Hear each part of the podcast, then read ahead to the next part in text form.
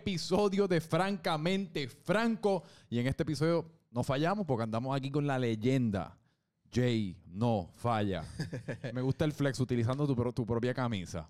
Tranquilito aquí para que la gente vea que no fallamos de verdad. Eso es así. Jay, pues primero que nada, gracias por estar aquí Gracias conmigo. a ti por la Es invitación. un full. vacilón. Yo te he visto a través del internet. Hoy día uno conoce a la gente a través del internet, Sí, que es la sí, cosa más rara. Eso está cabrón porque a veces uno lo ve tanto que hasta se siente que es pana.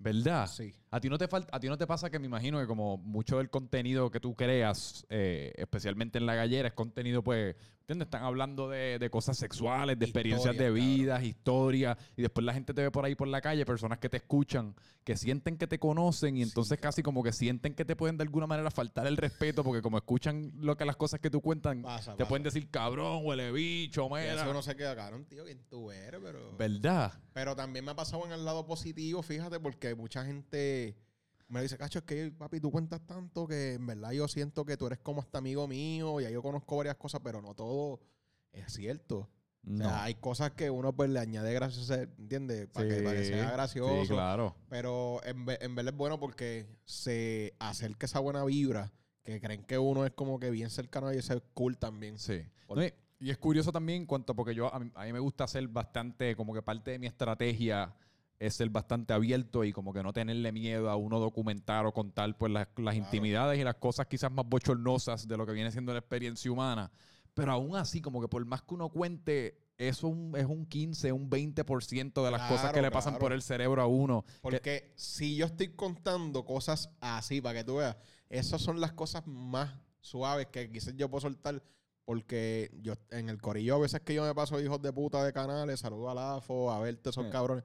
Papi, nosotros nos quemamos, pero te estoy diciendo a un nivel masivo. O Sí. sea, y nunca lo hemos cogido como una falta de respeto. Incluso Mm. al nivel de que podemos quizás hasta vacilar con las maíz, pero nunca lo, lo tomamos como, sino como un humor bien negro que solamente nosotros podemos llevar de esa forma. Exacto, sí, porque si viene una persona que uno no conoce que, em- que empieza con esos chistes, porque es todo, es, a- al fin y al cabo, uno conoce la intención de la persona. Cuando son los panas tuyos, tú sabes de dónde, por dónde vienen. Exactamente. Y, y como tú sabes por dónde vienen, pues uno no va a tomar ofensa, porque en verdad la ofensa está en la intención. Cuando alguien te quiere hacer daño, ahí es que uno se... Alguien te puede querer hacer daño y decirte algo bien benigno. Y tú uno va a tomar ofensa porque la intención de la persona es joderte. Eh, que de hecho, yo te quería preguntar acerca de eso, porque obviamente tú eres, como mencionaste, tú eres de canales, tú hablas, tú hablas mucho de eso en cuanto a lo importante que es en tu formación como ser humano, y mencionas de esa, o sea, de esa cultura de la que tú eres parte con tus panas en cuanto a que se queman. Y yo me imagino que de muchas maneras la popularización y lo que vienen siendo los podcasts y todo esto que está bien de moda hoy día es casi como una extensión de eso, ¿me entiendes? Es como... Básicamente, yo te voy a ser bien honesto porque este, yo me di cuenta, recuerden, yo vengo de un residencial que yo pienso que la crianza, el ambiente, todo es igual en todos lados, urbanización privada, o sea, y la realidad del caso es que me di cuenta a través de conocer gente que no vi, nunca vive en un residencial que no es igual. No. Básicamente la gallera es lo que se hacía allí en, en una esquinita en el Ese- caserío, pero más a un nivel que uno podía decir más cosas y a veces se iba llorando el chamaquito boreado o me iba yo mismo emputado y al otro día volvíamos, pero con más ideas nuevas, ¿me entiendes? Y Sí. nos seguíamos pasando, pero era un podcast continuo. Contigo. Todos los días era un podcast sin micrófono, era ahí, papi, la, la verdadera peladera, mira, ¿qué pasó este? ¿Qué pasó? Cuenta. Eh, A veces venía y contaba el sueño y uno escuchando. Y pasaban tantas cosas que yo, yo pienso que esas esquinitas ah, desarrollaron quizás que yo le metiera un poquito al podcast. Definitivamente, porque, o sea, cuando tú estás, como tú dices, en ese círculo y se están pelando, están haciendo historia y tú estás tratando de maquinear a ver con qué tú puedes venir mañana para quizás tirarle no, al no, tipo y- que te tiró y A ayer. mí lo que quizás porque siempre me dicen, diablo, este cabrón siempre tiene un Porsche y tú le dices algo y, y te sale con otra cosa para atrás. Lo que pasa es que mi hermano mayor, Natanael Meléndez, él me lleva nueve años. Y entonces, cuando yo iba para donde el corillo del que él estaba, papi, me la montaban y son gente de nueve años más que yo. So, que de cierta forma Que tú tienes que crecer rápido. crecí rápido en esa parte del de papi, me dijo algo, un comeback. Sí. Hasta que después le cogí el waving y cuando le tocaban a los que eran contemporáneos conmigo, como que Sí. no salía y los demasiado como que los bulleaba un- pero en son de tripeo porque no pasa nada. Para que vean el nivel de buleo, a un- al papá de un amigo mío le faltaban tres dedos. Ok. Y este, decían, cabrón, ¿cómo tu papá pasó matemáticas si no puede contar hasta 10? Cosas así, ¿me entiendes? Pero y tú, Mike, cabrón, esa bata que la tiene que matar los hijos de puta, cosas así de las Mike. Y, pero era en forma de vacilón, nunca, Sí. porque después veíamos a la Mike, mami, ¿cómo está bendición? No era como que Sí, te sí. doy un pescozón ni nada de eso. No, es, es todo. es Era un roast. Exacto. Un roast a la familia, a tu tío, al perro tuyo que está feo con cojones que apesta, Ajá. a la camisa que la tienes paleteada. Y entonces eso constantemente, pues, te hizo una comedia oscura, pero estaba cabrona. A mí me gustaba. No, pero, pero te está trabajando la creatividad también porque Sí. tú estás, eso es un músculo. Eso de que tú dices de, ah, este cabrón siempre tiene un punchline con el que me sale para atrás si yo le digo algo. Eso es un músculo Ahí cerebral que tú llevas trabajando toda tu vida Sin querer. sin querer. Y, te- y, y de muchas maneras, por eso es que quizás de, o sea, de los residenciales y las barriadas también salen muchos artistas musicales, salen muchos comediantes, salen muchos escritores, poetas. Es por eso mismo, porque de alguna manera, según tú, según tú me cuentas, y me puedes, me puedes hablar un poquito más acerca de la experiencia, pero según tú me cuentas, es hay mucha interacción humana, o sea, se pasa mucho tiempo hablando, se pasa mucho tiempo haciendo historias, que eso es un arte. Hacer una buena historia, o sea, tú contar lo que te pasó ayer de una manera que sea o, o jocosa o, o triste o que, o que transmita alguna especie de sentimiento, papi, eso es un arte. Yo te voy a. Lo, lo mejor que tiene, quizás, porque siempre le hemos arrojado luz a la parte mala del caserío, pero lo más cabrón yo siento que tienen los caseríos es unión. Que papi, tú conoces hasta el que vive al otro extremo del caserío. Sí. Y de cierta forma, ese cabrón te vio por Ponce con una goma explotada y se va a parar a ayudarte. Que no es como el vecino que tú tienes a cuatro casas que te puede pasar y ni te saluda. No te vayas lejos, la casa de al lado, en y muchas no sabes ocasiones. quién es, papi. Ahora mismo, tú, o sea, ¿qué pasa? Tú te mudas a un caserío y a los dos meses, si tú no sales de tu casa, eventualmente el vecino te va a saludar, papi, ¿estás bien? Que si esto, te vas a cruzar con él en el parking, vas a cruzar palabras. Y eventualmente tú, pero imagínate los que llevan años viviendo ahí que, papi, te saluda todo el mundo, se ven donde sea. Sí. Puedes tener un problema, no, no lo saludas bien, no eres el mejor amigo de él, pero tú eres del mismo sitio que yo. Y si en algún momento pasa un revuelo afuera, que tú estás en, pasándola mal, de alguna forma como que se te vaquean. Sí. Ah, pero papi, con los míos no, papá. Es una Es un sentido de comunidad, yo creo bien, que bien cabrón bien y bien marcado. unido que, que a pesar de lo que siempre se ha visto, hay una unión hija de puta en muchos caseríos. Y te lo digo porque también quiero arrojar luz, porque esto ha pasado mucho y es una realidad que no se puede tapar. Siempre han, han habido guerras de caserío contra caserío. Pero yo, a mí se me dio la oportunidad de estudiar en una escuela que habían, estábamos en, casa- en guerra los dos caseríos donde veníamos.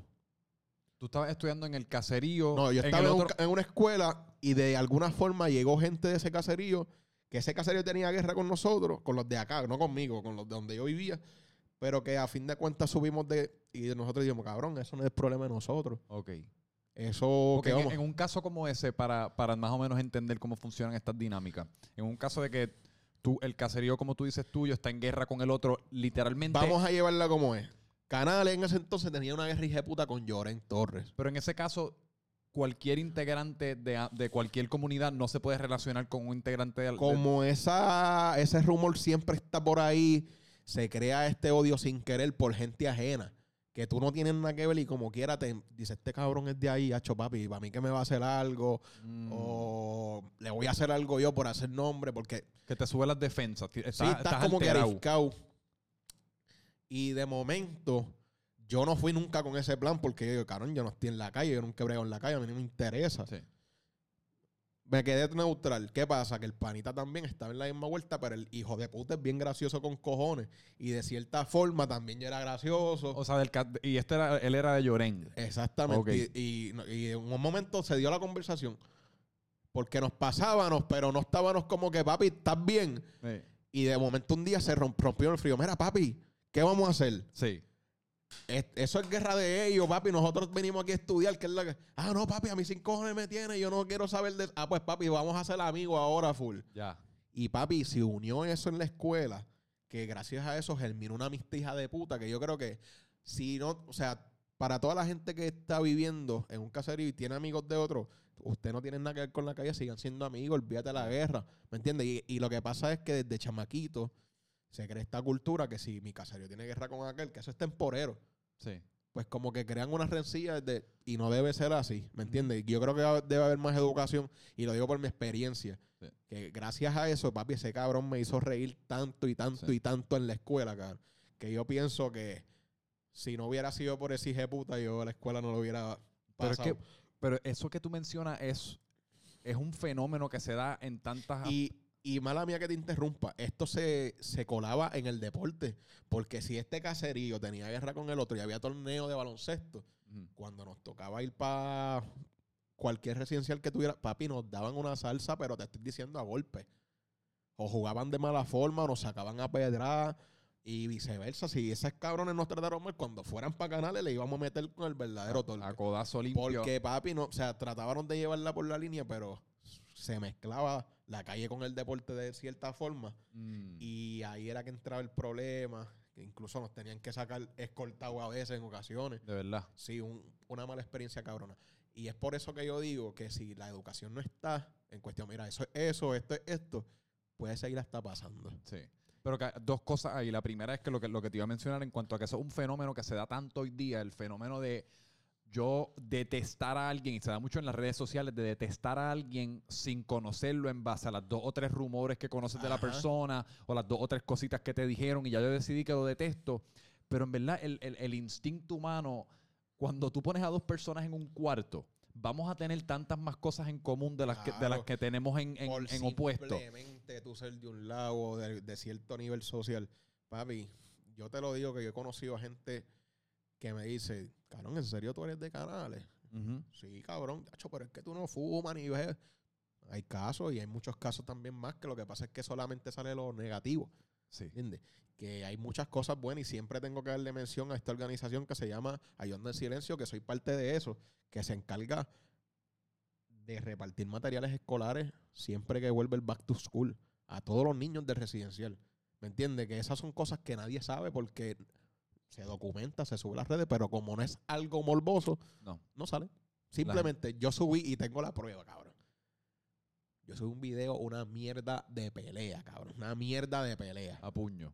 Ni a puño, como tres alas de pelo, cinco insultadas. Eso se fue viral, cabrón.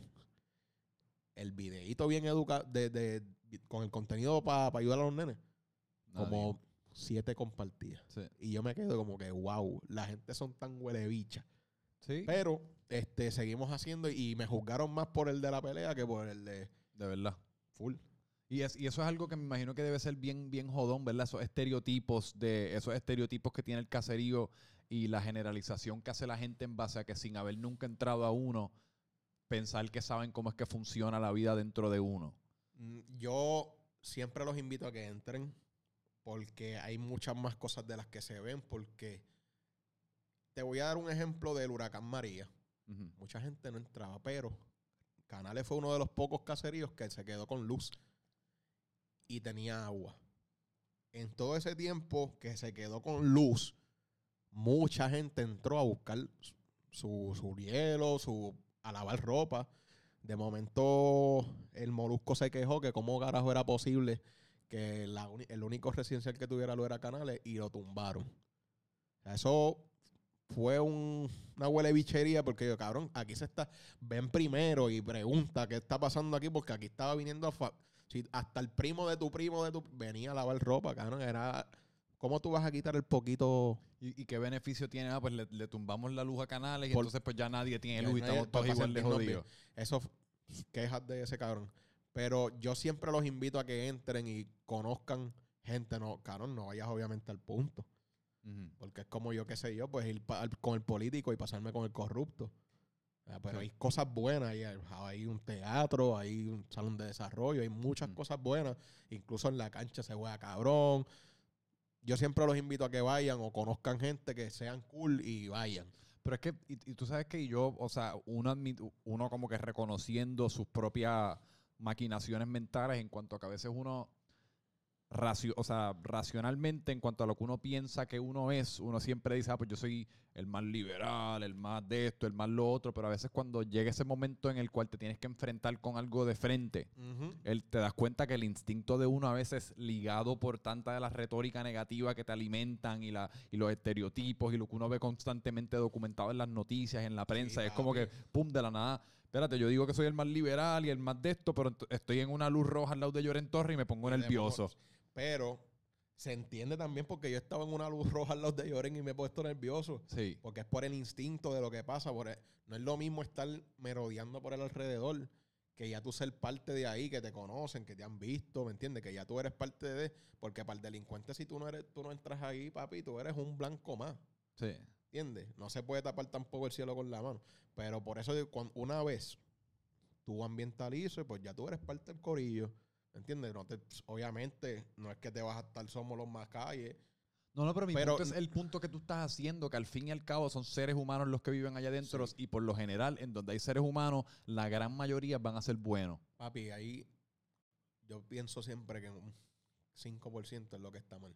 Y, en- y eso es en todas partes. Lo que pasa es que lo del caserío en muchas ocasiones es lo que llega a las noticias. Y usualmente las, y, eso siempre es una pregunta que yo he tenido en cuanto a que a veces uno se levanta y cada ciertos días uno ve noticias de otro tiroteo, otra matanza. Y es como, yo, no sé si es que hay muchas matanzas y muchos tiroteos o los pocos que hay son los, me, me los están espetando en la cara todo el tiempo y me hace pensar que la cosa está más jodida de lo que está. ¿no? siempre, siempre ha estado mal. Lo que pasa es que ahora somos más conscientes de lo que vemos en las noticias. Sí, yo las para- detesto, yo no veo noticias. Para, para los 90 Puerto Rico estaba on fire.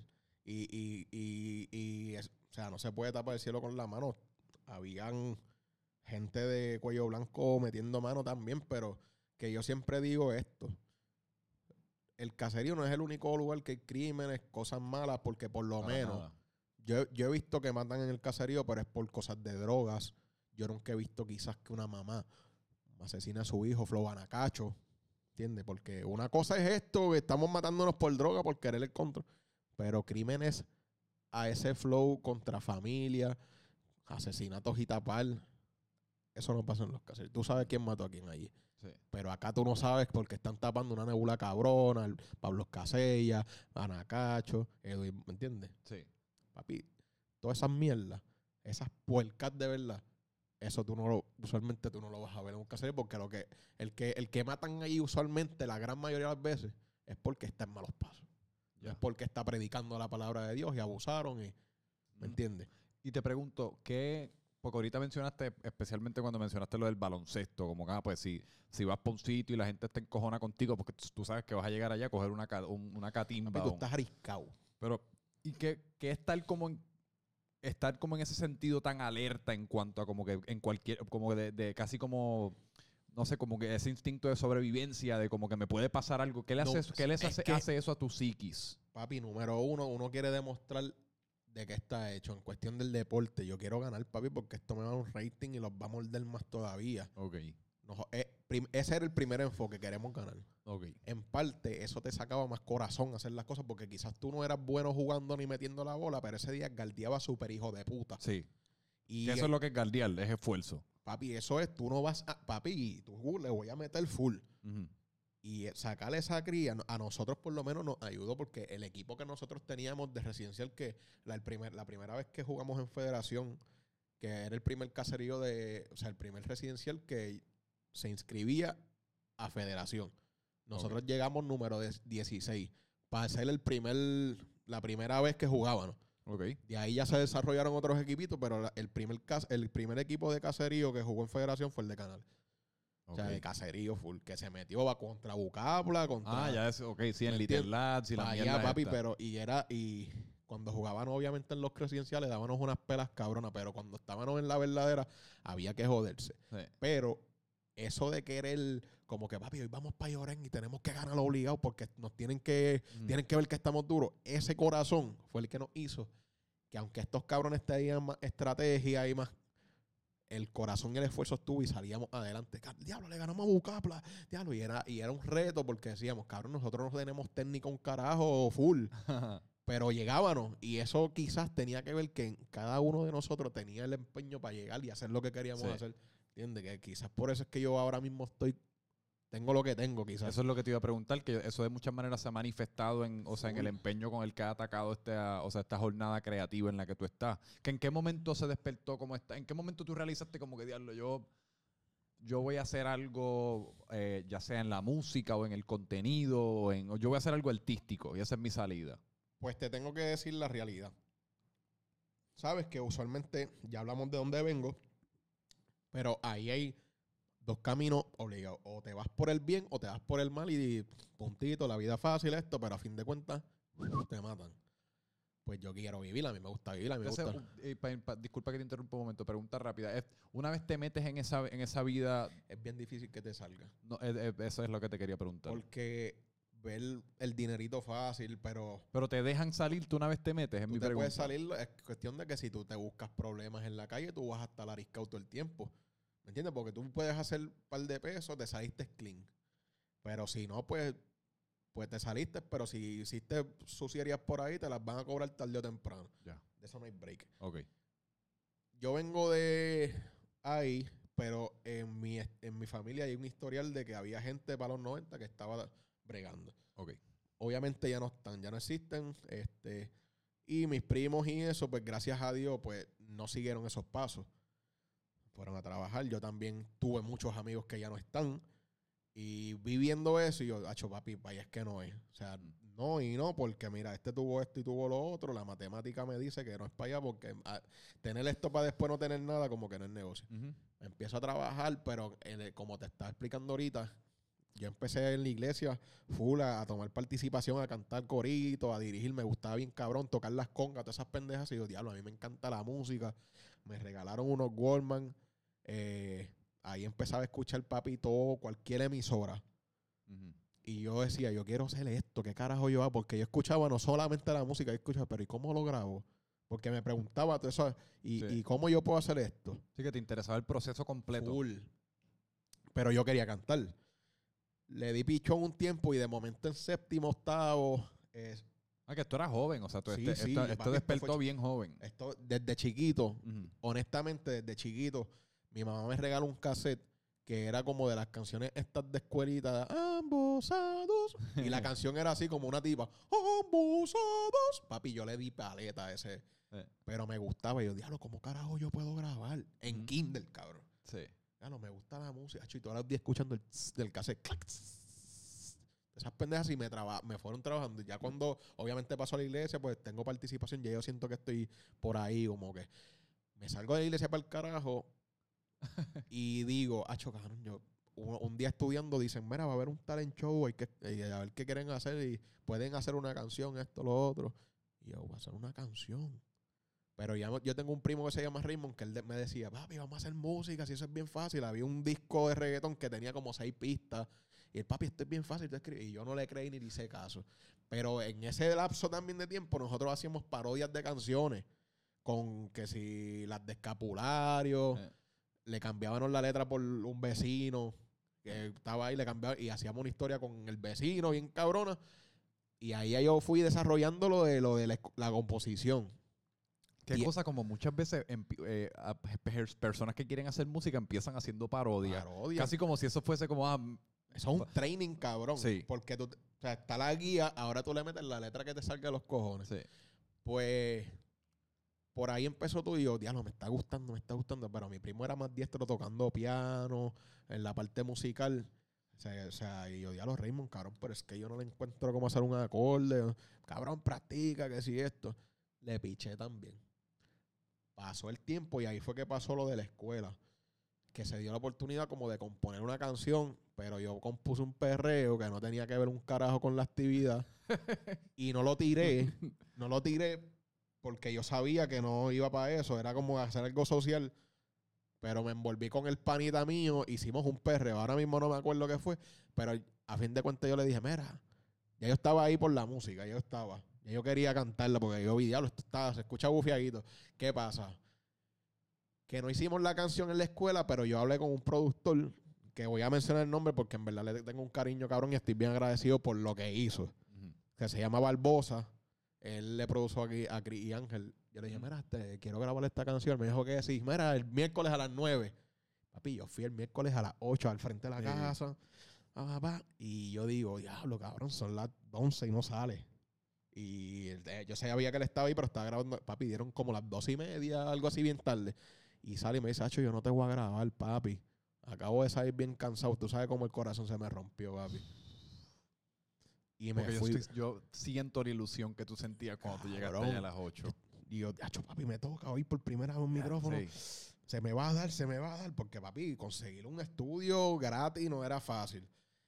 Me rompí el corazón el pana, me enchismé con él como dos años, cabrón. De verdad. Sí, no le quise hablar. No le quise hablar hasta que entendí el propósito de la vida, que porque ese día él me tenía que pichar. O sea, porque él no sabía un carajo.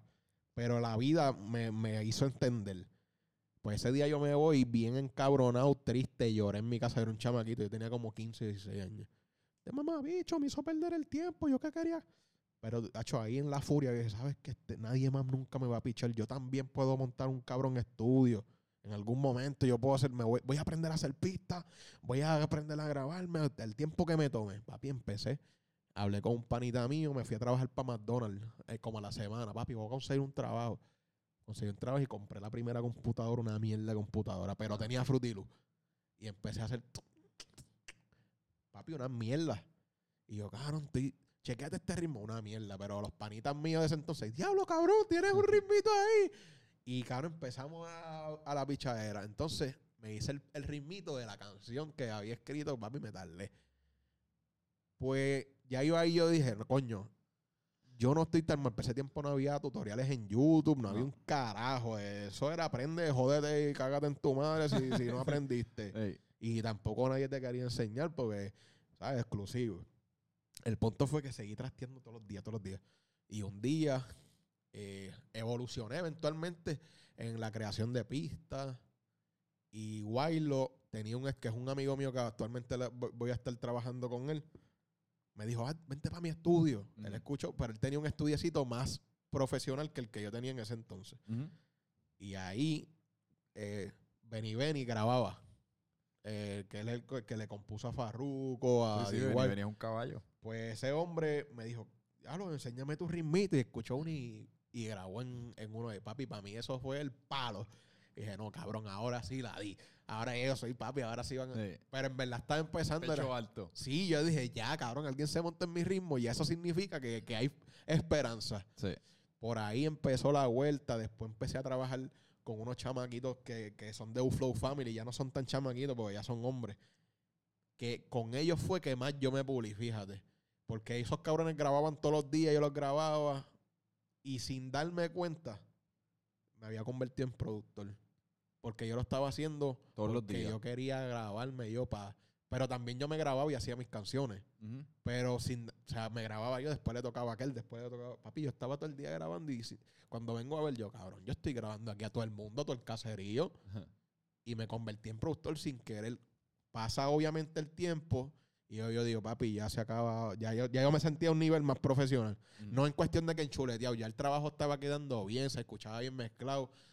Y dije, mira, en verdad, papi, yo estoy dedicándole demasiado mucho tiempo, me tienen que dar algo semanal por lo menos para yo seguir aquí. Y cuadré un presupuesto bien pendejo de 100 pesos semanales con él, pero papi, grababa a todo el mundo. Después de eso, por fin trabajé mi primer disco, que se llama Sector 9, que el concepto era como que yo estaba en el área 51, pero yo estaba en el sector 9 del área 51, que era una base que se dedicaba especialmente a bregar con, con inventos musicales, diferentes cosas. Ese era mi viaje. Y Ajá. hice todos los artes así, viéndose con esa película, quedó cabrón, recibí el apoyo. Y eso fue como para el 2012, creo que fue, 2012, 2011. Pero y ahí yo estaba más adelantadito. Básicamente salgo de ahí con un nivel más alto porque yo llevo tanto trabajando que dije, coño, ya estoy al nivel que... Pero pues, no tenía el estudio todavía. Yo estaba en estudios prestados, bregando con una laptop en mi casa, una computadorita. Y pasó tiempo, tiempo y me, me quité porque un tiempo, o sea, yo sabía que esto iba a ser temporal. Porque mi hijo había nacido ¿Cuándo nació tu hijo? 2013. 2013, que ya tiene 8 años. Ya tiene Wow. ocho. Ya está grande el Qué chamaquito. cool. Entonces yo creo que 2011 o 2012 fue que saqué el disco, no me acuerdo muy bien. Y yo dije, diablo, cabrón, la música se jodió. Pero yo no tenía estudio, yo estaba trabajando en el estudio de aquel, en el estudio tuyo. Y yo dije, acho, cabrón, yo no puedo salirme de esto. Compré una computadora y pedí un monitor prestado porque no tenía. Yo estaba porque yo gasté todo en cuna, carro, compré un carro bien porquería ahí para Ujú. resolver. Y me quedé como tres o cuatro años sin estudio. Ok, sí, y sin hacer música. Quitado, quitado, cabrón. Quitado, quitado, frustrado, porque entonces lo triste de esto es que yo estaba trabajando en mantenimiento, trabajo mediocre que la gente no valora. Y no digo mediocre porque el que barre es un mediocre, es que la papi, la realidad del caso, cuando uno trabaja en mantenimiento. Papi, los empleados la pasan mal, cabrón. Sí. Y yo estuve hasta el año pasado trabajando de mantenimiento, todavía haciendo producción, haciendo todo, haciendo, trabajando con Chente. Yo estaba trabajando también ahí. Y Tú empezaste con Chente todavía con... no, yo empecé a trabajar con Chente creo que fue en el 2014. Por eso. 2013-2014. Pero yo trabajaba en la música, trabajaba en mantenimiento y trabajaba con Chente. Mm. Que yo estaba todo el día, papi, working ahí full para poder comprar equipo, para poder mantener la familia. Sí.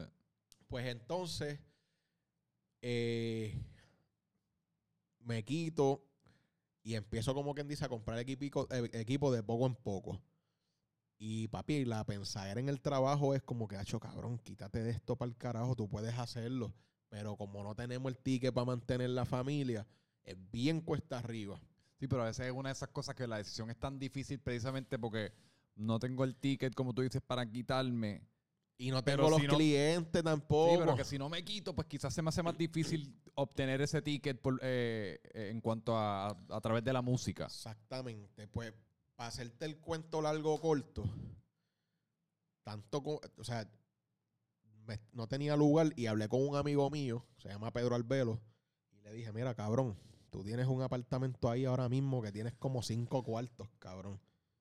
Tú- A ti te gusta la música, tú eres bien amigo mío, yo necesito que me des un espacio si tú quieres.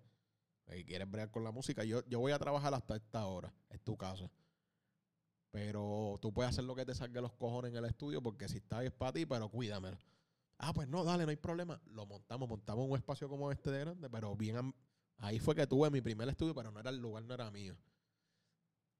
Esto ya es más reciente. Dos años atrás, tres años atrás. Tres años atrás más o menos. ¿Qué pasa? Montamos y empecé a trabajar, estaban viniendo clientes, toda la vuelta. Estábamos contentos, el trabajo está cabrón. Se regó la voz. O sea, se regó la voz a nivel de que a veces no tenía espacio para un mes. Ok. O sea, que venía gente a grabar, a grabar. Y decía, diablo, cabrón, ¿qué pasa? De momento, obviamente las cosas en la vida cambian. El pana se tuvo que casar. No se casó, casó, pero empezó a vivir con alguien y necesitaba su espacio. Como que, mira, Jay, no puedes, o sea, ya no puedo estar trayendo gente para acá porque tú sabes, la doña está aquí. Y yo, diablo, sí, cabrón, es verdad, tienes razón, no, o sea, Sí, sí. pero me quedé sin espacio de trabajo. Y ahí yo digo, diablo, cabrón, ¿qué puñeta yo hago ahora? ¿Dónde meto todo esto? ¿Qué hago? Porque esto está fuera de mis planes. Y me frustré como tres días. ¿Qué carajo hago? Yo no, tengo, no puedo meter esto en mi casa. Y decidí invadir un apartamento, cabrón, ahí en Canales, porque habían demasiados de muchos apartamentos vacíos. ¿Cómo se, ¿Pero a qué te refieres por invadir? O sea, Papi, coger- meterte a cojón. A un ap- ejemplo, el ve- aquí el vecino no está, no vive ahí, ya no, vi- eso está deshabilitado. deshabilitado, pues tú vienes y te metes. Pero por necesidad tuve que hacerlo, ¿me entiendes? Porque tampoco me quería quedar sin producir, ya se estaban dando ciertas cosas. Ujú. Y yo dije, papi, para el carajo, si me sacan, me sacaron, pero yo no puedo detener esto. Porque esto está cogiendo una forma cabrona ahora. Y en verdad tampoco tengo el ticket para invertir en un espacio nuevo, pagar renta para que yo no sé si va a pasar, porque tengo que la, la renta de la casa, tengo esto, más otra más estaría cabrón. Estuve ahí un tiempito, papi, la gente sigue oyendo como quiera. Allá no, papi, esto está cabrón, me gusta el trabajo. Y de momento, me da COVID, cabrón. Pero antes de eso, déjame hacer una pausa. Porque quiero, quiero decirte algo que es bien importante en este punto. Cuando yo salgo de ahí, empieza la pandemia. Ya esto es el año pasado. Mm. Empezó, ya yo estaba montado ahí en el, en el apartamento invadido. Empieza la pandemia. Me gusta ese término, invadido. Sí, cabrón. yo me imagino a tú es algo- Es que en mi mente tú literalmente fuiste allí como en un barco Cabrón, de guerra. O Te sea, voy a decir el proceso. Yo me trepé por el balcón, estaba cerrado, forcé la cerradura. Como ahí no hay nadie, eso lo hacen, sie- siempre lo han hecho. Pero obviamente cuando llegan los que los, los, debi- los que encargados de los edificios, te tienes que mover sí o sí, sin pelear, sin refutar. Tienes que irte para el carajo porque te buscas un caso feo. Pero, antes de llegar a ese punto, yo estaba trabajando en mantenimiento Y todo esto siempre fue craneando, cabrón. Yo quiero salirme de aquí porque yo tengo clientes. Pero, ¿hasta cuándo van a durarme los clientes? ¿Será que el mes que viene yo voy a tener? Pues nada, el punto es que llegó la pandemia y de casualidad de la vida me enfermé, cabrón. Me enfermé, entonces falté y cuando quise volver al trabajo me dijeron, no, hasta que no te cheques en el hospital, porque no sabemos si es COVID o nuevo, bla, bla. Y yo, pues, como nadie conocía el protocolo, yo me enfermé eso arrancando. Pues voy al hospital y no me atienden. Le digo a los, a los enfermeras, no me quieren atender. Ah, tienes que traer una prueba de que no tienen nada. Pues voy a llamar, necesito que me chequen para que me den un papel de... Es que si... O sea, yo llamé a la línea que te decían, llama por si tienes. Me dijeron que te quedaras 15 días en tu casa, bla, bla, bla, el protocolo de mierda eso. Sigo todas las instrucciones y me siento bien ya, no siento nada. Y le digo, mira, ya yo me siento bien. No, tienes que buscar un papel. El papel fue que no me quisieron atender en el hospital. No me quisieron coger de vuelta en el trabajo. Yo me quedé, papi, sin nada, o sea, sin trabajo. Y estaba bien frustrado porque estaba tratando de explicarle al doctor, a los jefes, para que no me votaran. Y yo le dije, papi, al jefe le dije, mira, mala mía que te hable, que te hable así. Yo estoy encabronado de que cada vez que yo vaya para el hospital, papi, no me quieran ayudar y yo necesito mi trabajo, cabrón. Ahora mismo mi nene está ahí, yo tengo que llevar comida para casa, ¿qué puñeta yo puedo hacer? Estoy desesperado, me tienen del tingo al tango. ¿Qué hago? O sea, porque ni aquí me quieren poner a trabajar, ni esos cabrones me quieren dar un cabrón papel como que estoy bien. Que, ah, pues no sabría qué decirte, entiendo tu molestia. Y yo, bueno, en verdad que sea lo que Dios quiera, pero yo estoy dispuesto a trabajar. Papi, enganché y me fui para casa frustrado. Y, ¿sabes? Digo, ¿sabes qué? Yo voy a meterle, voy a intentar dos semanas meterle desde por la mañana hasta por la noche al estudio a ver qué carajo pasa. Efectivamente. Empezó a llegar más gente porque los trabajos se entregaban mucho más a tiempo. O sea, lo que se tardaba una semana, ahora se tardaba dos días. Y tenía más trabajo. Y yo, yo dije, ¿sabes qué? Para el carajo el trabajo, me maman el bicho, no voy a volver a barrer más nunca. Llamé y dije, mira, este nada, para que sepan que no cuenten conmigo, no voy a volver porque me voy a quedar. O sea, no le, di, no, le dije que me iba a quedar. Gracias por nada. Van. Engancho y llamo a, a, a Chente. Le digo, Chente, quiero hacerte una pregunta porque tomé una decisión como que bien apresurada. Y tú, yo sé que tú contaste una vez que tú también te quitaste para el carajo del trabajo. Pero yo necesito saber qué fue lo que tú hiciste en ese tiempo para yo poder como que tomarlo de guía y seguir adelante. Me dijo, mira, José, pues lo, que te aconsejo es que sepas cuánto dinero tú necesitas para los biles y que te quedes bien. Y si tú crees que con lo que tú estás haciendo ahora lo puedes generar. Yo creo que sí. Ah, lo hicimos, papi. Renuncié para el carajo efectivamente. Me puse a aprender a hacer videos musicales. Aprendí a meterle más cabrón a todo lo que. Y de ahí para adelante, papi, todo lo que fue germinando. Porque en menos de dos años me salí de ahí para el carajo. Porque también los de vivienda llegaron. Ah, te tienes que Apareció un espacio más cabrón. Lo acustizamos.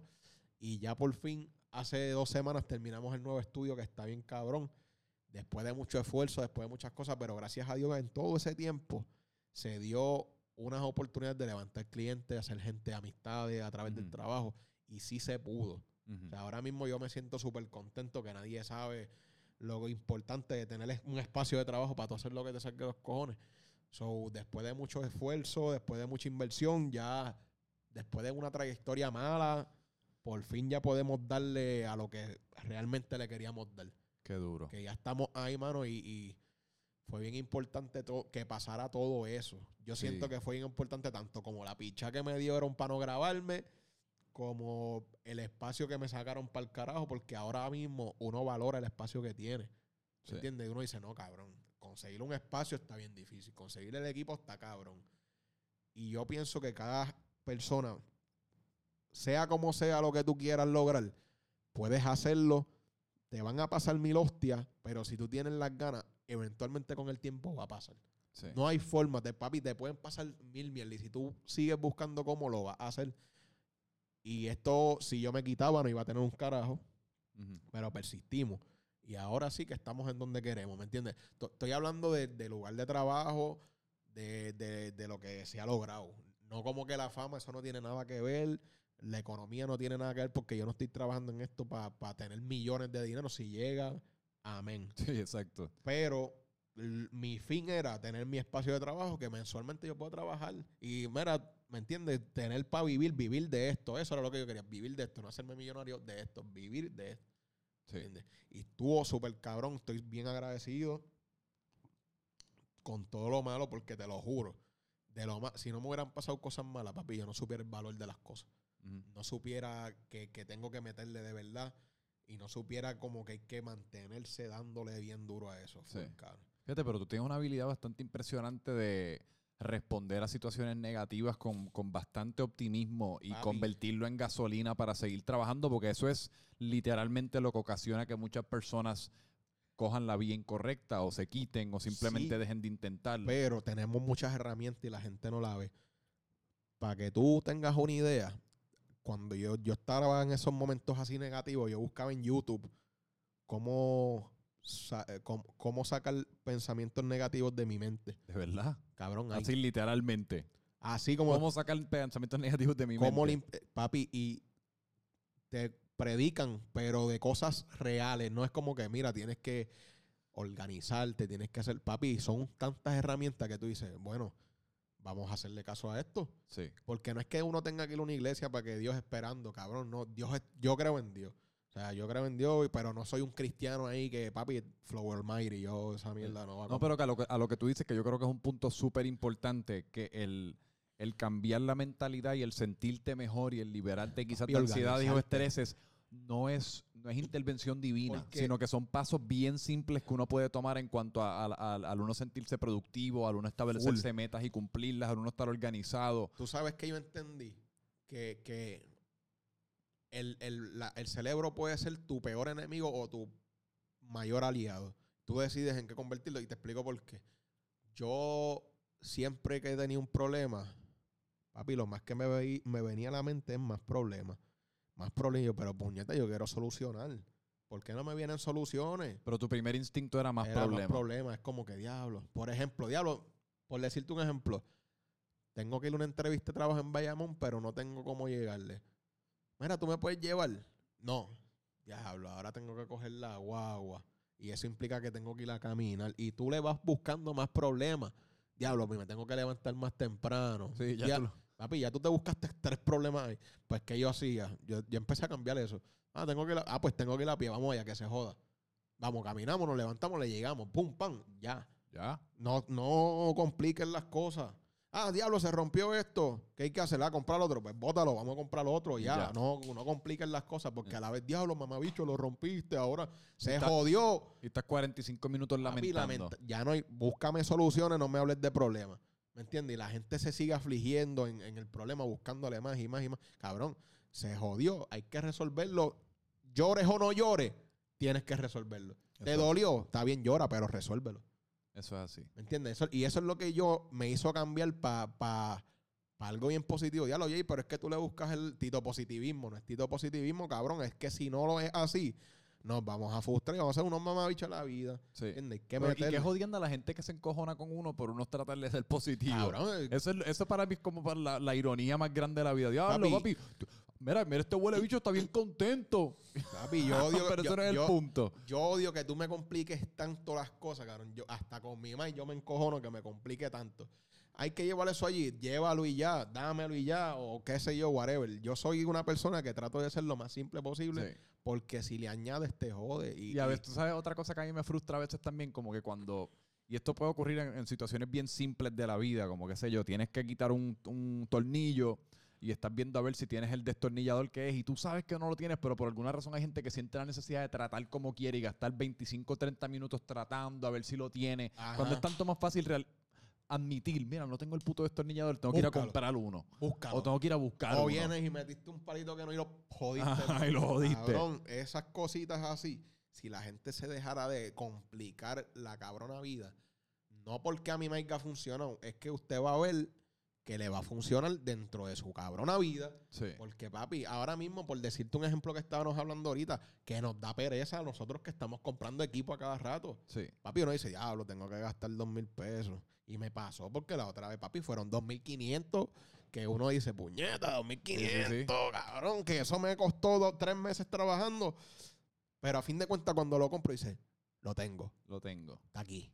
Es ¿Me como entiendes? uno puede respirar profundo como, ah, lo compré. Y eventualmente uno recupera. Hay que, hay que dejarle, vamos a hacer, a solucionarlo y que se joda. No, ya tienes piel en el juego, como quien dice. O sea, una vez ya tú inviertes en ese equipo, ya no hay, ah, quizás no lo hago. Es como ya, ya papi, ya tienes Papi, el ya equipo, tienes ahora que es lo que vamos a hacer con esto, exacto. O sea, pero eh, eh, son decisiones que te obligan a meterle un poquito más. Y es como yo digo, tú quieres subir a las grandes ligas, tú no puedes ir a batear con una varita de bandera de, de esas de políticos en un juego de pelota, así, papi, con una varita, porque te van a partir esa varita. Tú tienes que ir a comprar un bate de verdad de 200 pesos para que venga esa... Y tú quieres... ¡Pam! ¡Bing! Y le metiste y sigue el bate firme. ¿Me Eh. entiendes? Pero hay gente que no se atreve a dar ese paso y quieren, papi, quieren volar con una escoba de Capri. Tienes que comprar la de Harry Potter, ¿me entiendes? ¿Me entiendes? Eso es lo que pasa. Que a veces uno no quiere invertirlo, no quiere... Pero si quieres subir... escoba de Capri. ¿Entiendes lo que te digo? Y todo es así.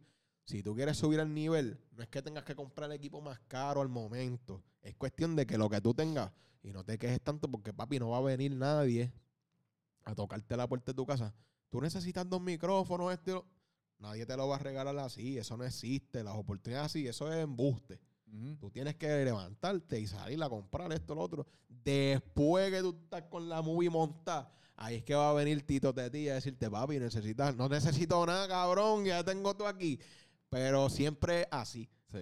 Y tampoco esperar por nadie, cabrón. Yo siempre Nunca. digo que apuesten ustedes mismos, cabrón. Eso es lo mejor. Lo mejor es apostar a ti, invertirte en ti, papi, educarte, cabrón. O sea, para que tengan una idea, el año pasado yo no sabía que era un ISO, cabrón. Yo no sabía que era una apertura. Yo no sabía cómo carajo funcionaba el tiro de cámara. Eh. Y yo dije, cabrón, yo quiero hacer videos musicales. Pues tengo que aprender lo básico. Llevo ocho videos o siete videos musicales hechos. Que empecé, que hay gente que estudió, cabrón, y nunca han hecho un sucio video en su vida. Y tú me vienes a decir a mí que tú no puedes educarte y aprender tú y hacer las cosas, invertir en ti. Especialmente ¿Entiendes? con la herramienta de YouTube, que es la, la escuela más grande del mundo. No hay, ahora mismo, que era lo que yo estaba hablando con el maestro de mi hijo virtual. Papi, yo le dije, ya lo, mister, estos chamaquitos la tienen fácil. Ahora mira, hasta el libro, yo no sé si tú has visto los libros nuevos de la escuela. No. Tienen un barcode, cabrón, en los ejercicios, que tú los escaneas, papi, y te sale un video explicándote cómo tú vas a hacer el cabrón puto ejercicio con marioneta. Y para que uno compre el, el libro. No, cabrón, está bien, hijo de puta. Y yo, diablo, mister, ¿viste este libro, cabrón? Mira lo que hace. Tú estás más emocionado que el nene. Hacho, el Mr. Lacho sigue siendo. Yo, Diablo, para mi tiempo esto estuviera cabrón. Hacho, y eso es para. Para tu tiempo tenían libro, para los míos teníamos que ir a la, a la puñeta, caminar dos horas. pa- y yo dije, ya, ya lo Mr. está bien, no me acuerdo de tu historia, pero Eh. ¿me entiendes? Papi, el que no echa para adelante hoy día, no tiene que irse para Estados Unidos, el que no echa para adelante es porque simplemente no le sale de las pelotas. sí, verdad. Simple. Eso es Hay verdad. que, papi, echar para adelante, dejarle excusa. Yo, como les digo, yo no me ve, yo no quiero ser millonario. Si llegan, amén. Pero ya está pasando lo que yo quería que pasara. Tener mi espacio de trabajo con los clientes que se sientan satisfechos y con gente que de verdad quiera venir a grabar porque no es que el estudio este cabrón, es por el trato, el coaching, lo que, la experiencia. Eso es lo que yo quería lograr y gracias a Dios se dio. Si yo pude, yo sé que tú en tu negocio de lo que sea puedes hacerlo. Igual tú, cualquier persona que se proponga meterle, eventualmente va a pasar si sigue para allá, porque uno más uno video es dos. Tú es- tienes que empezar a crear contenido motivacional, yo creo. tú dices, que, No estoy ni jodiendo, yo creo que sí. cabrón, es O que sea, yo estoy aquí, yo estoy sentado aquí listo como para de correr justo a través de esa pared de concreto. y, y, y, y esto es por... O sea, yo quiero literalmente, o sea, ahora mismo como que bajar por ahí, caerle a cabrón, puños yo, a alguien. yo la pasé mal mucho tiempo. Sí. pero nunca me tu perdí la esperanza. Como que, diablo, ¿qué hago, Dios mío? Y tú sabes lo que pasa, que si tú crees en algo, en Dios o en lo que creas, en la, en la fuerza, a veces uno le pide al mundo, yo en este caso le pedí a Dios, le decía, Dios mío, yo quiero ser sabio, quiero tener, quiero saber lidiar con las cosas. Pero uno piensa que uno va un día soñó que lidió problemas y ya va a ser así, ya uno va a lidiar problemas. No. Papi, te van a poner problemas de frente, cabrones. Para que tú crees la paciencia, para que tú crees la sabiduría de cómo bregar con esa mierda. Y eso fue lo que a mí me pasó. Yo pedí algo y me cayeron los entrenamientos para que ese skill saliera a relucir. Sí. Cabrón, te estoy diciendo que hasta problemas de pareja extremos, cabrón. Que ver algo que tú dices, diablo, cabrón, esto es de película. Sí.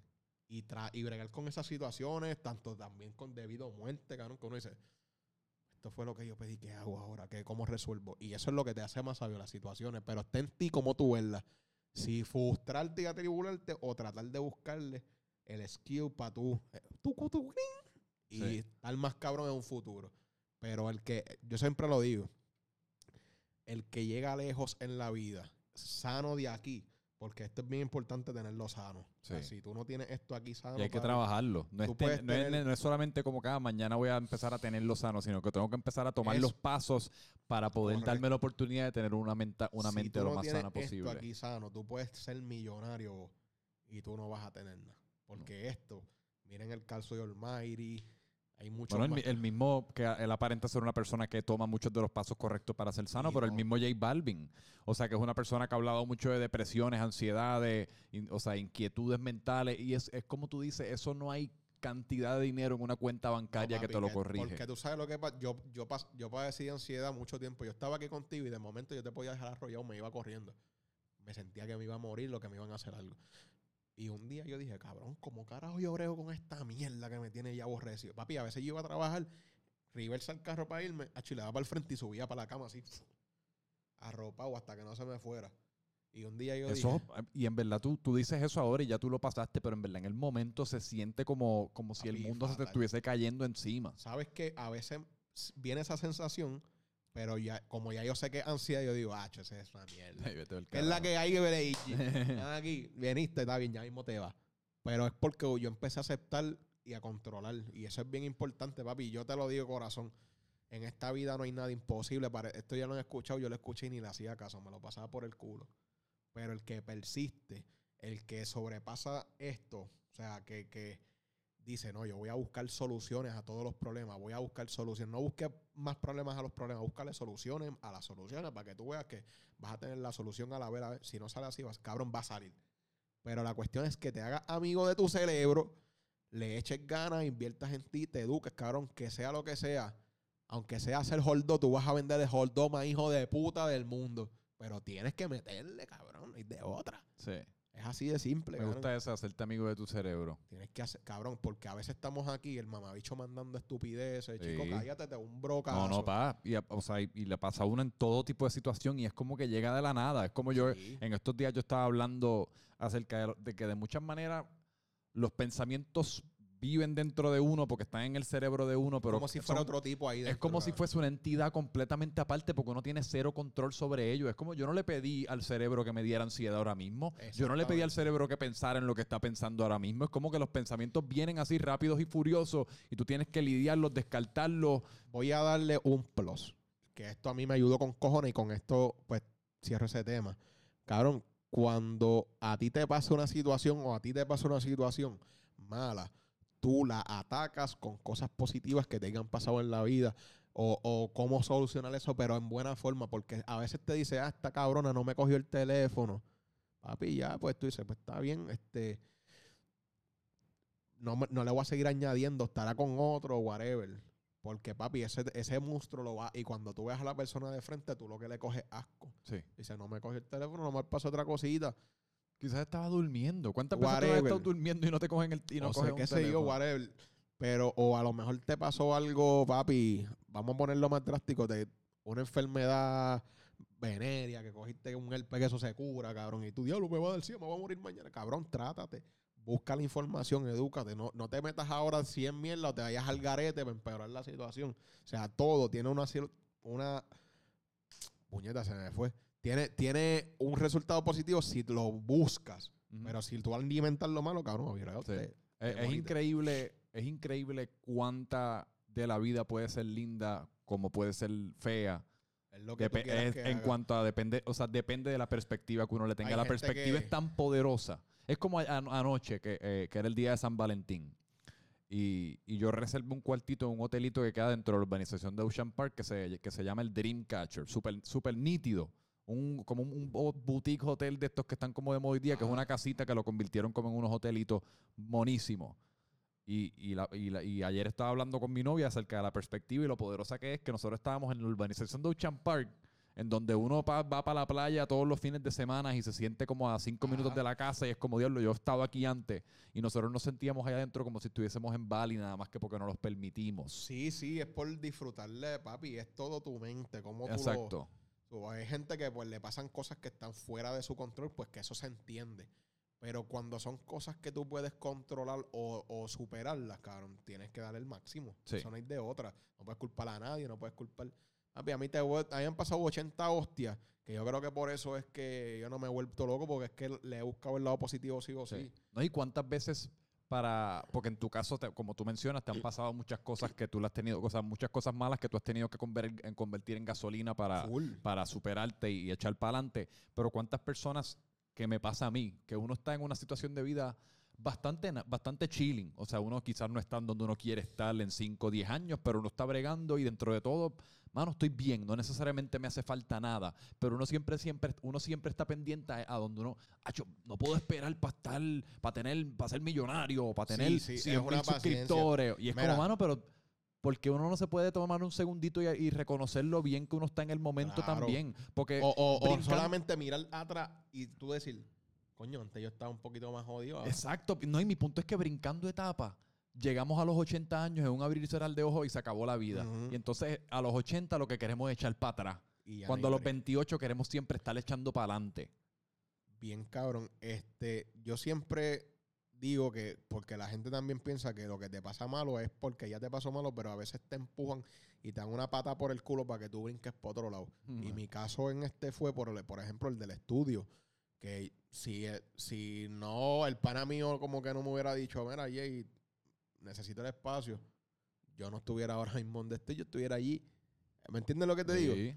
Incluso la ul- los otros días me pasó una situación con la computadora. Mi computadora del estudio, papi, se me está jodiendo, pero ya yo le digo al pana que está trabajando con mi papi, mi computadora se está jodiendo, cabrón. Ya hice el backup, pero diablo, Jay, puñeta, qué malo.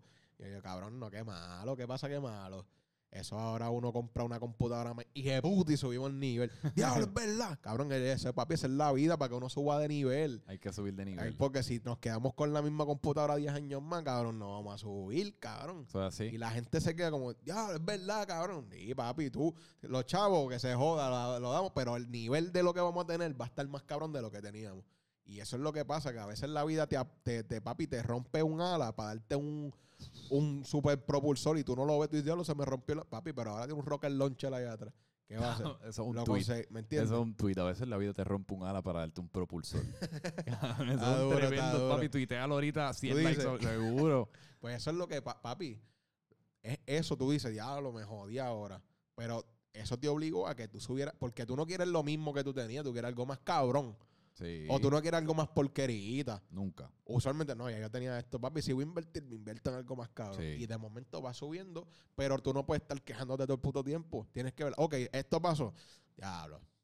Pero vamos a darle, que se Sí. joda. Es el que se joda, vamos a hacerlo, fuá, se dio.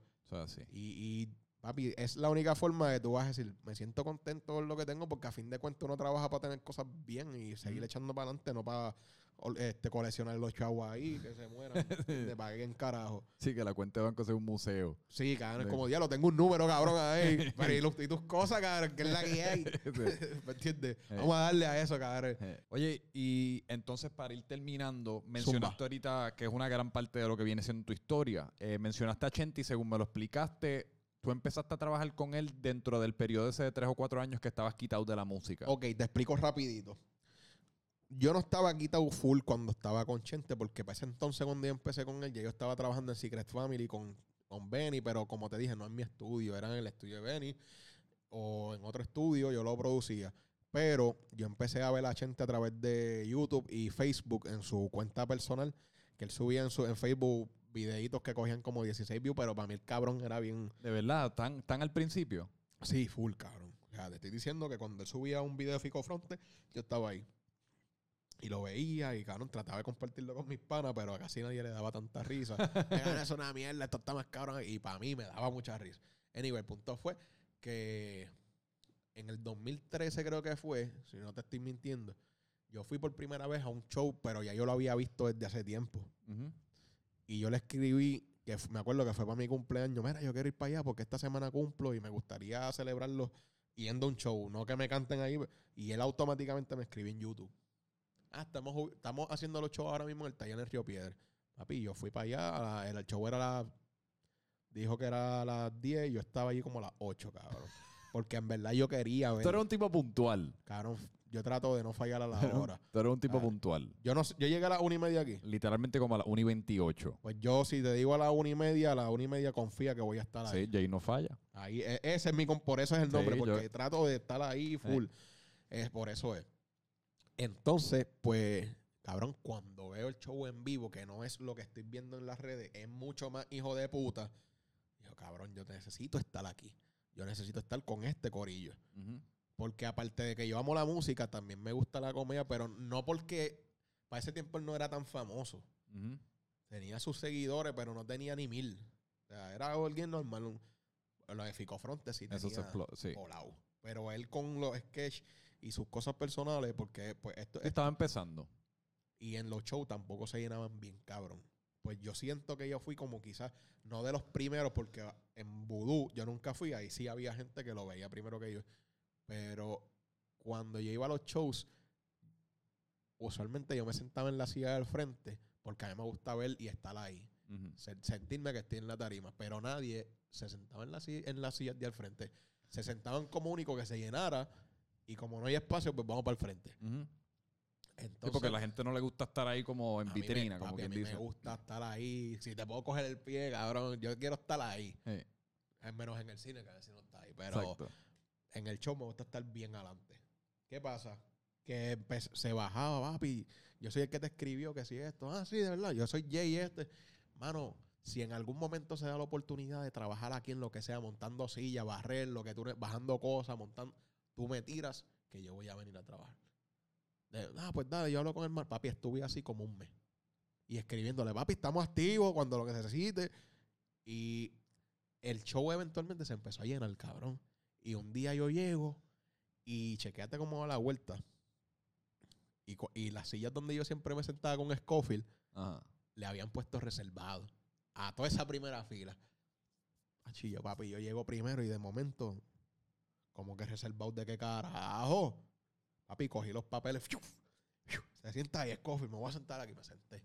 Empezó el show y parece que empezaron a llegar lo de los reservados Ajá. y me vieron sentado y va el manejador del show y me dice, mira, este, necesito que te muevas porque esa silla está en reserva. Y le dije, papi, mala mía, pero aquí yo siempre me he sentado desde que empezó este season. Y de aquí yo no me voy a mover. Pues para mí me parece una falta de respeto que yo haya venido aquí todos los viernes, que esté en mi silla y me saquen porque viene alguien a reservar. Achi, y, y me miran, ah, papi, está bien. Y yo me quedé mordidito. Y él también. Y papi, que se joda, papá. Como dos semanas después, me quedé en el show y el papi mirándome de lejito, el pana. Y yo mirándolo así también, pero no me, sa- no me salí. Pero ese era ahí de Electrox o otra. Sí. Ah, y de momento, pero yo no lo conocí. Pasando semanas y me tira, mira, este este hay espacio para poner las banditas en el show y cobrar la entrada. Y yo, cuenta conmigo que voy para allá. Cuando voy, papi, el, que el manejador era Idel. Ajá. Ah, tú fuiste el que me saliste un piquetito la otra vez. Yo, papi, pues, ¿qué pasó? Porque imagínate, yo vengo aquí todos los días y me sacan así de momento. ¿Para dónde yo me iba a sentar? No, no, esa actitud me gustó. Tú no te dejas. Y yo, papi, never, yo no me voy a dejar. Pero, papi, yo estaba en todo mi derecho. Si yo vengo aquí, yo pago fiel, ¿cómo tú le vas a dar mi silla a otra persona? O sea, sí. Y peleé por lo... No, no, está bien, papi, no me gusta. Que si esto, mira, pues empezamos de ahí a conocernos, papi. Y ya desde ese punto, ya empecé a trabajar con Chente, pero en el show. Poniendo las banditas, acomodando la silla, siendo parte quizás del ensayo. Eventualmente, pues, obviamente se hacen los podcasts después. Realmente no recuerdo cómo puñeta yo llegué al podcast, pero Chente siempre me decía, cabrón, tú eres bien gracioso, yo te voy a tener que meter un día aquí. Porque siempre lo hablábamos bien, la vacilábamos. Y siempre salía en, lo- en los blogs, como que jodiendo, hacíamos estupideces. Cuando él tenía eh, sus especiales, Ujú. pues a veces yo le decía, mira, cabrón, yo creo que si tú le metes este cantito aquí, quizás puedes arreglar un chistecito un poquito mejor, tíralo a ver si funciona, si no, fallamos, pero él se joda. Y a veces el panita, pues como que cogía el consejito, lo tiraba y a veces funcionaba. Hay veces que no, porque el público no estaba de lo mismo. Pero siempre daba mi opinión secundando cosas bien. Y él, lo bueno es que siempre como que recibió ese backup. sí, sí, que te respetaba la opinión. Sí, no, porque no es que yo era el escritor de. No, yo. Él tiene su contenido. Yo secundaba cositas y le parecían graciosas. E incluso estaban chisteando y decía un chiste, para Y un día se dio la oportunidad, pero no, todavía no me sentía porque yo tenía un podcast con Scofield antes, pero no era un podcast, era un programa. A veces esa palabra se, se hizo después. Y empezamos a vacilar. a la gente de lo primero me odiaban con cojones. No sé por qué puñeta, quizás porque no hablaba. Yo no sé, ni me importó. ¿En el programa con Scofield? No, en, en el programa, en sesiones con Chente. Ya. Ahí fue que ya me dieron exposición, que la gente empezó a ver como que más, pero la gente creía que de dónde carajo salía este huele bicho. Y yo, si fueron a los shows de Chente, el huele bicho que te ponía la bandita en la mano, que rascaba bicho. ¿Me entiendes? Porque allí, papi, yo la tenía bien montada. El que viniera a joder a hacer ruido, yo lo sacaba para el carajo. Sí. Papi, yo estaba en la mía, estaba en la mía. Y el punto fue que eventualmente pues se dieron, se fueron abriendo oportunidades, cabrón, y, me hice como que bien amigo de Chente, full, cabrón, este, la, la, la comunicación, la amistad, la lealtad, cabrón, eh, se fue levantando como que con el tiempo, el respeto, cabrón, y el apoyo que ese hombre me ha dado, cabrón, en cuestión de que lo que necesites, Jay, tú me dices que trato de darte la mano full y hasta el sol de hoy así así, o si necesito el espacio para tirar una foto con un cliente, me lo cede, si necesito, qué sé yo, para cualquier mierda que yo necesite, él me ha dicho presente. Qué chévere. Y cabrón, contento porque esa oportunidad no fue que él fue a casa. Mira, tú eres Jay, no falla, para que vaya. O sea, yo me tuve que también como que colar por ahí. Claro. Y me parece interesante también esa transición de ser fanático a de, alguna manera ser miembro del equipo de trabajo, de alguna manera ser compañero de trabajo, de alguna manera ser el parte del elenco. Es como. Porque... Al sol de hoy, yo siento que ese cabrón es como si fuera un primo mío, cabrón, eh, fuera, familiar. Porque Papi, yo hasta le cuido las perras en la casa cuando él está de viaje. Yo tengo las llaves de la casa, ¿me entiendes? Que, que para que alguien te dé las llaves de la casa, caballo. O sea, ¿me entiendes? Y, es un lazo que le coge un cariño, hijo de puta. Porque a pesar de que he aprendido a través de sus entrevistas, pues he estado en su proceso desde que empezó a grabar un podcast con un equipo menos elaborado que lo que, porque esto está cabrón. Sí, sí, sí. Papi, empezó con una mierda y, y, y, dos. Básico sin monitorear. Y hasta el sol de hoy que tiene su estudio, por eso es que yo te digo, papi, si tú sigues y sigues y sigues, eventualmente vas a tener algo cabrón. Y él empezó con ese microfonito ahí en, una esquinita de una barra. De momento brincó para el estudio de Gustavo Castro Da, a hacer las sesiones que eran audio nada más. Y después brincó para su estudio, Gallimbo Studio. O sea, que esto no es yo estoy haciendo todo esto porque también yo vi que a alguien le funcionó, a alguien bien cercano. Pero que ese fue el valor que tú, quizás en el momento no lo viste de esta manera, pero cuando tú fuiste ese primer show o cuando viste ese primer video, esa, esa realización que tú tuviste de diablo, yo tengo que ser parte de esto. O sea, yo tengo que ser parte de este corillo. Y eso te ha sumado a ti de una manera, y yo estoy seguro que tú lo has sumado a ellos de una manera que es como que, mano, se siente posible. Full, se siente, y, y, y o sea, obviamente al ver que se puede, uno dice, pues que se joda. porque tú lo estás viendo a, o sea, a primera vista. Full. Porque em, honestamente el, crecimiento de él ahora mismo ha sido una cosa bastante impresionante. y te lo digo, y no es que, porque obviamente él no se hizo por mí, ni se, él también es un cabrón trabajando. Sí. Gente trabaja con cojones. y se ha ganado lo que tiene, pero él también, él lo dice, cabrón, ustedes son más que mi familia. Claro que sí. y ustedes han aportado un montón porque ustedes siempre están ahí. Él le hace falta, ¿me entiendes? Él le hace falta a todo el mundo que sale en esos programas. Mano, y, tanto como ir a repartir fly, para nosotros hemos hecho, cabrón, yo he corrido todas las fucking bases ahí. ¿Me entiendes? Que la gente, cuando, ¿de dónde puñeta salió este? ¿De dónde cara? Llevamos rato ahí dándole. Sí. Llevamos rato y Qué bueno que empecé en un momento cuando estaba empezando eso, porque pude ver todo el desarrollo desde cero y ver que se puede. Que tener tu espacio, cabrón, tener tu santuario de trabajo, que sea tuyo, que tú llegas a la hora que te salga, tú vas a hacerlo, eso está cabrón. Y ver de, un sitio que no tenías nada hasta ahora que tienes un... Siento que es el mejor estudio de, de YouTube que hay en Puerto Rico. No sé, porque no he ido a ninguno. No, pero yo, yo me me atrevería a decir lo mismo sin Por- tampoco haber ido a ninguno. ¿Me entiendes? Pero está, tiene sus luces, tiene sus diferentes estudios, sus limbos. Y uno dice, cabrón, esto vale la pena y se lo Sí. ha ganado. O sea, y, y ser parte quizás de esa familia Sí. me hace sentir bien que el esfuerzo ha valido la pena y ahora estamos haciendo eso mismo, pero en mi esquina, ¿me entiendes? Porque yo pensé que yo no iba, o sea, honestamente, llegó el momento dado en el, y dije, ah, lo cabrón, es que hay que invertirle esto, pero se puede. Sí. Se puede. Si uno se tarda en lo que se tenga que tardar, pero de que se puede, se puede. Por eso yo le digo a toda la, a toda la gente, papi, ah, pero diablo, pregúntale. Y yo, cabrón, Chente no tuvo ese estudio de ayer para hoy. No. Se ha tardado sus 10, 12 añitos. Ujú. So, se puede. Así, ¿crees que de mañana lo vas a tener, papi? No vas a tener nunca la a menos que seas millonario bien cabrón, pero todo se empieza desde abajo, con una camarita sencilla, lo que tú tengas, celular, bla, bla. eventualmente con el tiempo te va a volver duro. Y eso es lo que yo siempre digo, papi. Firmeza, dedicación y dale por ir para adelante, apuesta a ti. Sí. El resultado va a llegar sí o sí. Es cuestión de no quitarse, manín. Es cuestión de no quitarse. Y, y en esa, o sea, en, en cuestión de ser parte de algo como eso, también está gufiado en el sentido de que, pues, cuando eres parte de algo como eso, pues también de alguna manera le traes posición al trabajo Sí, que uno sí. está haciendo a uno como, como persona. Y después eso te ayuda en cualquier cosa que tú quieras hacer como individuo. Mano, este, gracias a eso, yo siento que la mayor parte de, de los que me siguen es a través de, de Gallimbo Studio. Claro, y es que eso es una ¿me plataforma grande. Pues, por- pero no bus- yo no lo busqué así. Porque hasta el, el podcast ese que ustedes hacen de la gallera, eso es un podcast grande. Sí, y, y fíjate, yo me quedo bobo porque mm, yo no lo estoy haciendo con la intención de que, porque eso si tú lo escuchas, es joder, cabrón, es hablar con tal, pero nunca pensé que la gente lo recibiera. Coño, no y, y- y lo ven y se lo disfrutan. Me escribe mucha gente como que diablo, Jay. Mano, ustedes le sacan una sonrisa a cualquiera en un mal día, cabrón. O sea, usted, a veces yo estoy triste y ustedes me ponen bien a leer. Recibir ese tipo de cosas. Diablo, a veces dicen consejos, papi, que me funcionen. Y uno dice, diablo, cabrón, esto funciona, pero como uno dice, lo grabé y ya, vámonos a hacer lo otro. Y, y en verdad se siente cabrón que la gente le dé ese feedback y lo ayude de vez en cuando. cabrón. Sí. Se siente cabrón. Sí, sí, sí. Coño, a nivel de, de views, engagement y eso tiene que ser de los podcasts más grandes de Puerto Rico.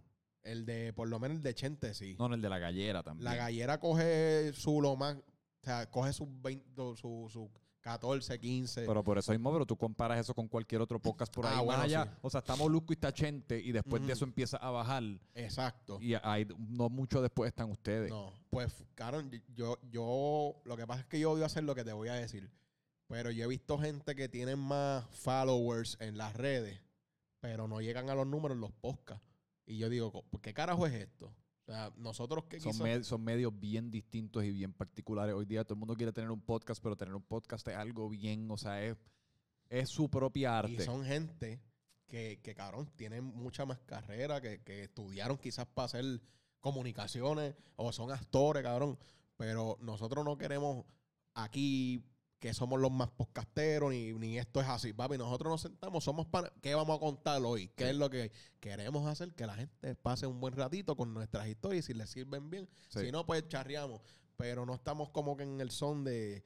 Papi, a veces vamos y no tenemos tema. Y yo digo, papi, tengo, podemos hablar de esto, de esto y lo otro. ¿Qué tú crees? Vamos a tirarlo. Sí, pero el problema, el- no, no el problema, o sí el problema es que en muchas ocasiones esas personas que tú dices, o sea, en un mundo en el cual cada vez más y más van surgiendo más y más podcasts y más personas de estas famosas o dueños de negocio, Sí, lo que papi. fuese, están, están viendo el medio como una posible vía de, No, de promover lo que están haciendo. a veces. Pero es porque no respetan el medio. Lo están haciendo nada más que por hacerlo y porque sienten que sería bueno Porque para ellos o para su ahora. negocio. Exacto, es lo lo de de ahora. ahora. Pero no, neces- no les apasiona el medio como quizás a personas como tú y yo. Exactamente. Que fucking esto. O sea, a mí me. Yo soy de la misma manera que tú eras bien fanático de Chente y vas allí, a- te sentabas en primera fila y eventualmente acabaste en- dentro del corillo y, y- y participando de los podcasts. Cabrón, yo consumía podcast como un adicto. Antes Sí, de empezar, antes de grabar mi primer episodio, el medio me fascina. Es que es uno, en verdad, el que le gusta, papi, puede estar todo el día escuchando podcast. Sí. Y yo no, yo no caché, yo no, en verdad yo te voy a ser bien honesto, yo no, yo no escucho mucho podcast. Ya. Porque puede ser, no sé, es mi forma de ser. Pero hubo uno que me atrapó que está bien cabrón, que es el de Crime Pots Puerto Rico. Ese, ese, ese podcast está bien hijo ¿Cómo de se llama? Crime Pots. Ah, ok. Que, que cuentan cosas de crímenes o algo así. papi, y detallado. Entonces te cuenta la historia de Toño Bicicleta, porque este- papi, esas cosas así que son bien informativas Sí. y que son original, pues como que uno le presta un poco de oreja y cuando está bien hecho uno mama con eso. Sí. Dice, no, en verdad se, le, se ve el trabajo. ¿Me entiendes? Porque yo, pues como que, por ejemplo, el- los de los de vacilar bien cabrón, pues yo digo que la, este, estamos en la gallera, están las sesiones de bla. este, ya el de información de crímenes está ese. Si viene otro, yo siento que le está robando como que la esquinita. Y- Eso tengo que y escucharlo, fíjate. y no- supuestamente hay otro, pero yo le dije al pana porque yo, papi, cuando si yo veo que al- al- algo tuyo me gustó, yo, papi, yo te lo voy a decir por inbo, por texto, por eso está bien cabrón. Me comuniqué con el pana y el pana me dijo, chico, este, no quiero hacer, hay otro podcast que habló de eso, de, de que es de crímenes también. Yo le dije, papi, pero es que tú no me puedes vender el, el podcast del, del que yo no he escuchado porque yo estoy escuchando el tuyo. Yo quiero que, si te estoy sugiriendo que tú, no, pero es que, yo, papi, hay gente que no va a escuchar el podcast aquel. No. Tú no te puedes limitar- hacer- uno tiene que hacer lo, lo de uno. si aquel habló de, de, de la muerte de yo no sé quién puñeta y tú necesitas hablarla, cabrón, yo no, yo no sé quién es aquel podcast, yo estoy escuchando, yo te sigo a ti. Y nadie tiene No exclusividad sobre la historia. sobre eso, no me castigues, yo te sigo a ti. Pues eso es lo que pasa, a veces se limitan porque aquel dijo que él, papi, tú sigues por ahí para abajo haciéndolo, si hablaron y es, lo- es tu opinión, es lo que Sí. tú tengas que contar. Fíjate, eso es un buen hábito el que tú tienes, que yo creo que mucha más gente debe, debe implementarlo a su día a día. El, el- o sea, el, el ver algo que te gusta y celebrárselo a la persona que Cabrón, lo está eso hay que creando. hacerlo. Porque eh, en parte, y te lo digo porque a mí me han celebrado también cosas que yo he dicho, eso te da un empuje y a veces, papi, Brutal. no, hay que seguir porque hay gente que está contando con esto. Genuinamente te da, eh, es el dicho que es clichoso, pero genuinamente te da aliento. Sí, cabrón. O sea, y no es que uno lo espere, pero cuando llega es como que está funcionando, Sí, algo está pasando. Algo. Sí, sí, sí. Te da por lo menos ese próximo paso, lo das con, lo das con un poquito de más vigor. No, y, y eso es bien, cabrón, jugoso para pa, pa, cuando tú dices, mira, mira, están apoyando aquí, coño, Ey. está funcionando. Es como que ese respiro a Full. fin de, porque papi, nada más tiene más energía con comentario negativo, cabrón. Eh. Cada vez que a ti te ponen jodido, huele bicho, está eso está bien mierda aquí. Papi, uno le da una importancia a eso y te, con- y te dijeron 10, se rieron Sí. 10 y uno nada más dijo que una. Papi, tú te frustras por ese uno. Por 50 eso yo aprendí a, cabrón, a mí en la gallera cada rato, a veces ponen, ah, y hay charrio ahí, yo, sí, cabrón, qué bueno, normal. Eh. No le tienes que gustar tampoco a todo el mundo. O sea, Sí. ni te tienes que molestar. Y no le vas a gustar a todo. el No. Eso es algo que tú tienes que realizar aprender. bien rapidito y estar en Pero paz no, con no eso. si hay la matemática, no puede fallar. Si 10 gente te dice que eso está cabrón y solamente una te dice que no le gustó, cabrón, pues tú no Estás puedes. Estás bien. Está súper bien. Y eso es lo que pasa. Y a lo primero yo me encojonaba. Dije, diablo, pero un dije, pero cabrón, sí, mira, mira este, dijo que está bien este, este. Uno nada más. Y el, tipo, y el tipo que te está comentando algo negativo, de seguro a mí me atacaron más personal, completo. cabrón. Por ejemplo, pues, cabrón, yo me compré un Mercedito del 2006 y por eso me jodieron, cabrón. Lo subí, coño, papá Dios, gracias por este carrito. Está, está a pie, cabrón. Y apareció una oportunidad, me lo compré, un carrito que se ve nuevo, cabrón. Ah, qué cojones, un caserío con Mercedes. Cabrón, no está a caballo, cabrón. ¿Entiendes? Estupidez. Sí, Y yo digo, ya lo. La gente odia ver a otra gente progresar. Progresar. Qué cosa, ¿verdad? Papi, uno empieza por donde puede. Uno quiere progresar, pero entonces que no progrese el otro. Exactamente. Entonces, Tengo ¿cómo? que estar viviendo en canales y en bicicleta. ¿Cómo yo progreso si nadie progresa alrededor mío? Porque el progreso no es singular. Para, yo progresar, tienen que progresar los Entonces, otros. si me compro una casa cabrona y estoy en bicicleta, me van a criticar. Ah, también. cabrón. La- es que, digo, cabrón, no es infeliz. ¿Qué Pero pues, así Coño, es. pues, pues vamos a dejarlo ahí. Un Papi, placer. seguro. De verdad que pudiese estar hablando contigo hasta mañana. Cabrón, tú cuando quieras hablar otra vez, tú me tiras que tenemos No, te voy, a, tiempo. te voy a estar tirando, de verdad. Pues dile a la gente dónde te puede conseguir y todo. y- Importante, Oye, papi. el estudio y toda la vaina Sí, si pues quieren voy, trabajar voy. contigo. Mira, ahora mismo me pueden conseguir en las redes como Jay No Falla, que obviamente en Instagram es donde más pendiente yo estoy, pero me pueden conseguir a través de cualquiera, Jay No Falla. Y el estudio actualmente está en Río Piedra, en, en el barrio Buen Consejo. Pueden llegarle ahí, o sea, estamos ofreciendo servicios de sesión de grabación, mezcla de voces, pistas originales, videos musicales. Vamos a estar trabajando también el departamento de distribución, que va a haber una oficina al lado para todos esos nuevos talentos que no saben cómo subir su música. Va a haber un gestor que los va a estar ayudando y guiando. Porque si en un futuro ellos quieren llevarse su información, se puede hacer. No es que nos vamos a quedar, no, papi, de aquí no te mueves. Porque la idea es desarrollarlo para que ellos si encuentran un mejor negocio, pues se puedan ir. Eventualmente nosotros vamos a hacer ese buen negocio, pero estamos por paso. Hay que, hay que Sí. ajustarnos. Yo no te puedo vender a ti que te voy a firmar y te voy a mover porque no podemos hacerlo, porque obviamente eso lleva una cantidad de dinero que no tenemos. Pero en un futuro queremos ser una firma que si, por ejemplo, tú le metes cabrón, te firmamos y te movemos y te hacemos todo. Sí. Pero eventualmente estamos empezando por lo que es. O sea, que te vamos a distribuir, te guiamos. Tú, si quieres irte para otro lado, te lo, lo puedes hacer, te damos tu información. Y te- pero vamos a estar haciendo todo lo que sea la construcción del contenido audiovisual. La música, la producción, la mezcla, el video musical, todo lo que tú necesitas. Obviamente cada cosa tiene su servicio, su costo. Y te puedes estar comunicando para más información conmigo a, a través de la red JaneOfI en Instagram y también en Facebook, pero en Instagram me consigues de una. Sí. JaneOfI, y ahí estamos trabajando. So, se le abre las Y literalmente puertas no falla, te va a contestar. so, full. Se le abre las puertas a todo el que quiera trabajar. Si empezaste hoy y quieres hacer música, te escuchamos, esta es la propuesta. Le llegas el día que se, se, se- se citó y no hay problema con eso. Si le metes bien cabrón o no le metes tanto, y que, pero quieres empezar, se te- ya tu día está. El cuestión es que tú le llegues y no falles tampoco y vamos a tratar de desarrollarte. Te vamos a hablar claro si la tiene o no la tiene. Y suerte ahí, mano, porque nosotros lo que estamos es trabajando para dar el mejor servicio en HD Music. Full. Durísimo. HD Music. HD Music Studio es el, el nombre del estudio. Pues ya saben, hay un montón de gente hoy día que quiere hacer música, así que si están buscando un recurso como ese, HD Music en Río Piedra. Gracias, Durísimo, papá. brother. Pues muchas gracias, hermano. La pasé cabrón. Mucho éxito y que se repita. Franco Micho en todas partes. Esto fue otro episodio de Francamente Franco. Mucha paz.